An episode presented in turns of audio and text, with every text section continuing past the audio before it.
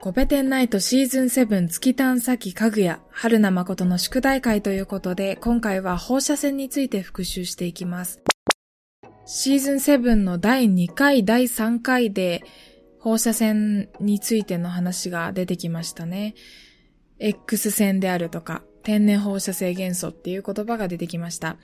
そもそも放射線ってどうやって発生するものなのかとか、どんな種類があるのか、なぜ人体に悪影響を及ぼすのかっていう話を今日はしていこうと思います。放射線というのは放射性物質から放出される粒子や電磁波のことを言います。粒子として存在するものとしてアルファ線、ベータ線、中性子線があり、電磁波として存在するものとしてガンマ線や X 線というものがあります。それぞれ発生原理が違って、そうですね。あの、もの自体が違うんですけども、どう違うかというと、アルファ線はヘリウム原子核が高速で飛び出したもの。ベータ線は原子核から飛び出した電子。中性子線は原子核から飛び出した中性子。ガンマ線は原子核が冷気状態から規定状態に戻るときに余剰分のエネルギーが電磁波となって放出されているもの。で、X 線は原子核の外で電子の持つエネルギーの変化により放出される電磁波のことを言います。ちょっと一気にご紹介しすぎたので一つ一つ見ていきます。まず、アルファ線はヘリウム原子核が高速で飛び出したものということで、えっ、ー、とですね、ヘリウム原子核というと、陽子2つと中性子2つが一塊になっているものがヘリウム原子核です。これが物質から放射性物質から放出されるとアルファ線が出たということになります。で、アルファ線は電磁波、うんと、放射線の中でも比較的弱い放射線になっていて、紙でえー、紙を透過することができないので、紙で防ぐことができます。続いて、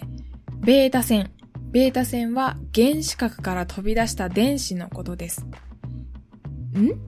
原子核って陽子と中性子からなるんじゃなかったっけ？なんで原子核から電子が飛び出してくるの？と思うところなんですが、これはですね、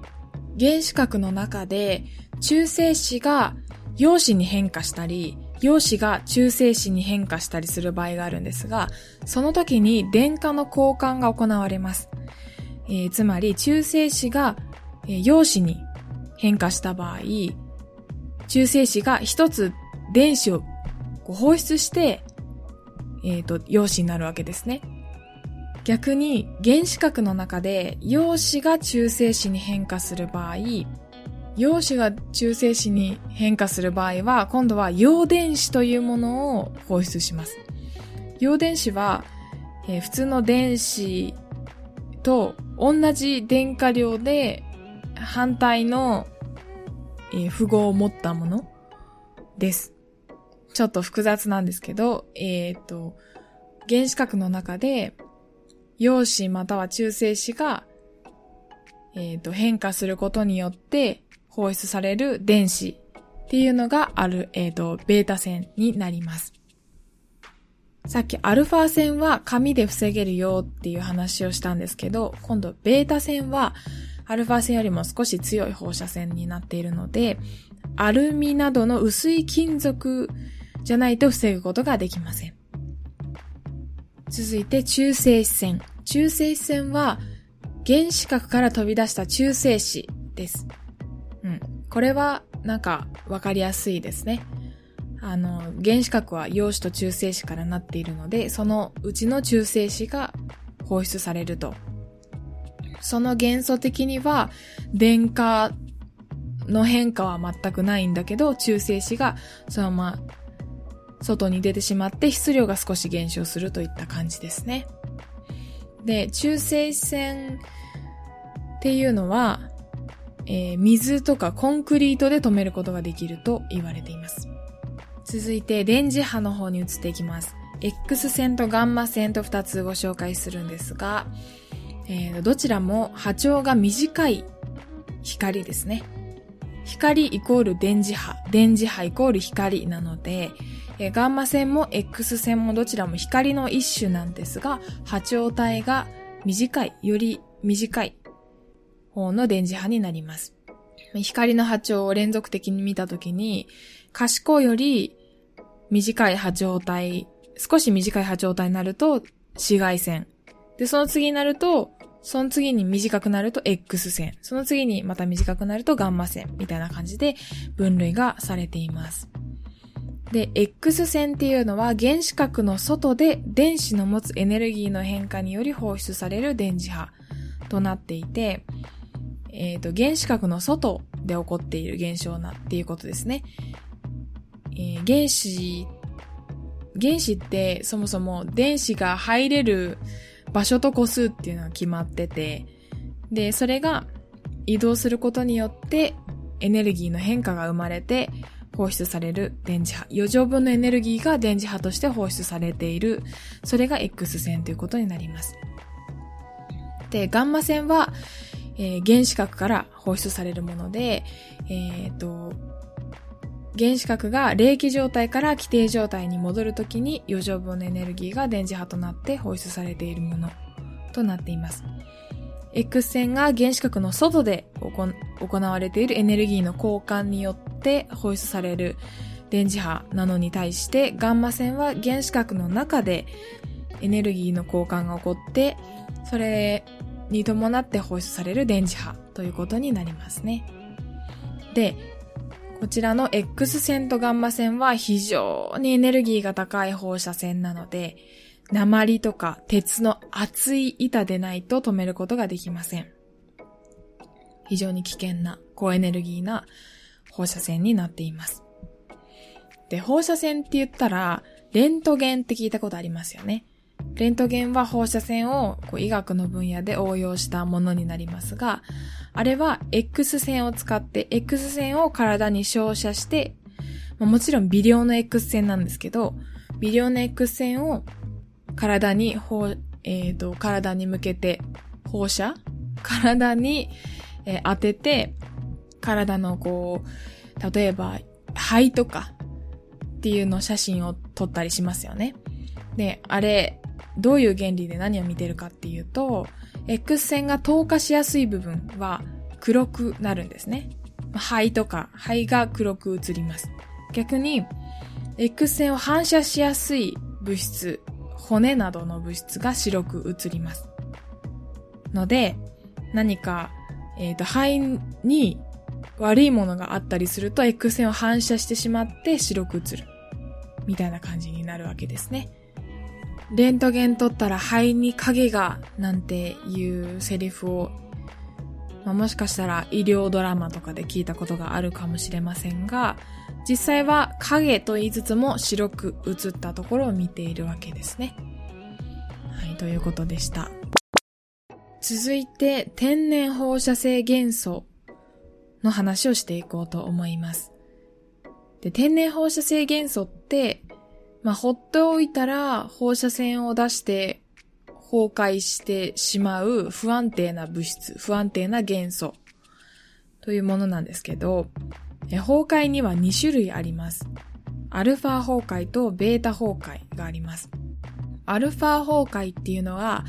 原子核からヘリウム原子核が飛び出して別の元素になる崩壊。で、ベータ崩壊っていうのは原子核内の中性子が電子と陽子に分かれ、電子が外に飛び出して別の元素になる。崩壊。っていうことになってて、さっきの、えー、放射線のアルファ線とベータ線の発生原理と一緒ですね。アルファ線を出しながら崩壊するとアルファ崩壊。ベータ線を出しながら崩壊するとベータ崩壊。みたいな感じになるわけですね。で、えー、アルファ崩壊とベータ崩壊で、まあ、それぞれアルファ線とベータ線が放出される以外にも、原子核が不安定な状態、えー、で崩壊が起こっているわけですので、同時にガンマ線が放出されるということがあります。えっ、ー、と、放射線を浴びたら被爆するっていうことを聞いたことがあると、ある方がいると思います。ある方がいると思いますというか、日本人として知っておかないといけないことですね。放射線って人体に悪影響を及ぼすとか DNA を損傷させるんだっていうのは聞いたことがあるかもしれないんですけど、えー、放射線を浴びて被爆してしまうと、えー、DNA の一部が損傷します。で、宇宙とか私たちが今生きている環境にも微量の放射線っていうのはそこら中にあって、で、私たちも日々少しずつ被爆してるわけなんですけど、でも私たちのその体が一気に悪くなってしまわないのは人体に修復機能が備わっているからです。DNA が一部損傷してしまったとしても修復機能が備わっているので大抵の場合えっ、ー、と、被爆して DNA が損傷しても修復することができます。でも、一気に多量のガンマ線を浴びてしまった場合、うまく修復が行われなかった、えー、細胞っていうのが出てきます。で、この細胞が、癌化してしまうことがあるです、あるんですね。癌になってしまう。なんか、腫瘍になるってことですね。悪い、悪い細胞になってしまう。ということになって、人体に悪影響を及ぼすということになります。だから放射性物質を扱うのとか、放射線を扱うのって非常に危険なことなんですね。はい。ということでした。天然放射性元素の一つ、アルミニウム26というのが、隕石の年代測定によく使われているので、それについてご紹介していきたいと思います。太陽系の始まり、太陽系ができた時に存在した単寿命放射性核種っていうものがあるんですけど、えー、短い寿命の放射性の核は原子核の核に、種は種類の種、各種っていうのがあって、現在はもう全部なくなってしまっている。全部勝手に崩壊して別の元素になってしまっている単寿命放射性各種っていうのがあります。これを用いて年代測定を行うことができます。で、まあ、どういう原理かっていうと、火星と木星の間にある小惑星が太陽系が形成した当時の状態を維持しているんだっていう前提に基づいていて、アルミニウム26で考えてみると、アルミニ、アルミニウム26は、えマグネシウム26に崩壊するんですね。で、このアルミニウム26とアルミニウム 27?27 っていうのが、えー、同位体で、アルミニウム26の同位体で、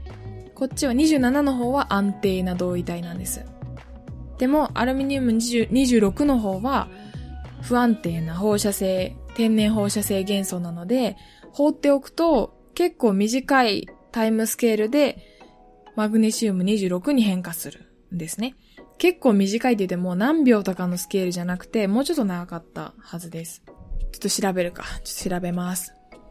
調べました。アルミニウム26の半減期。半減期とは、うんと、勝手にアルミニアルミニウム26が崩壊してマグネシウム26になった、あの、半分がマグネシウム26に変化するその時間のことを半減期と言うんですけど、つまり、もともとあったアルミニウム26が、の半分がマグネシウム26になる時間っていうのを半減期と言いますが、その半減期がだいたい70万年ぐらい。だから結構長いですね。結構長いわけなんですけど、えー、太陽系が形成した時から、まあもう、もうだいぶ経っているので、単寿命放射性核種っていうのは全部なくなってしまってるんですけど、この、えー、っと、安定なアルミニウム27。これは太陽系が形成した当初から、えー、っと、その総量っていうのは変わらないっていう過程があって、で、アルミニウム26だけが変動している。その時間によって変動しているっていうことになります。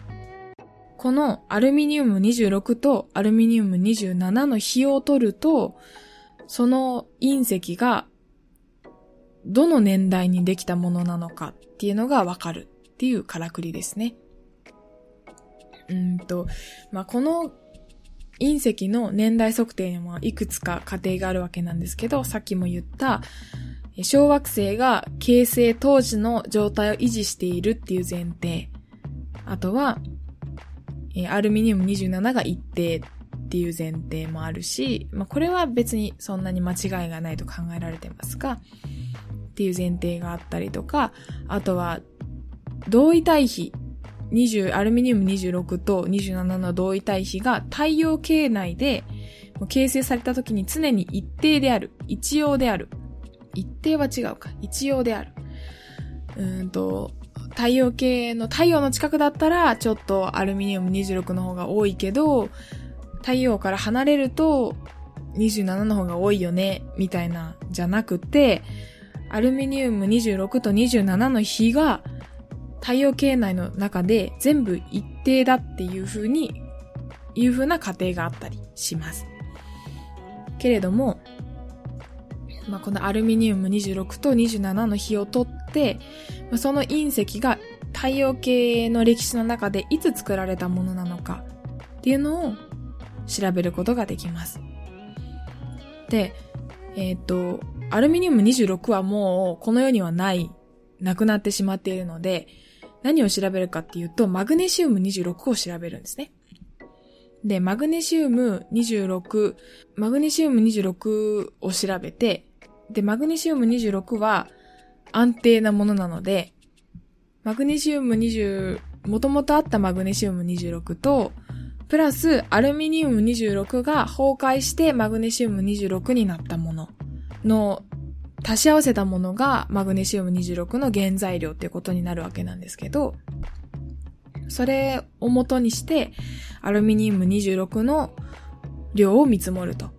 それとアルミニウム27の比を取って、その同位体比からその隕石の形成年代を調べるということなんですけど、うんとね、これが、あの、基準となる、え隕石っていうのがすでにあって、その基準となる物質より先にできたか後にできたかっていう相対年代を求めることができます。だから太陽系の歴史の中で、このこのポイントで、この時間でできたものなんだっていうよりかは、太陽系の歴史の中で、この物質ができた時期よりも早いか遅いかっていう風な調べ方がなされています。つまりは、アルミニウム26と27の比率がより大きければ、アルミニウム26が多ければ、より昔にできた小惑星だっていうことがわかるし、逆に、その比率が小さければ、アルミニウム26がより少なければ、新しい小惑星なんだなっていうことがわかると。いうのが、天然放射性元素を用いた隕石の年代測定のからくりだということですね。はい。ちょっと難しい専門的な話になったんですけども、私自身もこれについて復習することができて非常に勉強になりました。この宿題会はとてもいい企画だなと我ながら思うんですけども、忙しくて更新が遅れてしまうことがあって大変申し訳なく思っております。まあ、ということで今回の宿題会放射線についてを終了していきたいと思います。次回の宿題会は分光画像と連続放射スペクトルの取り方の違いです。お相手は春名誠でした。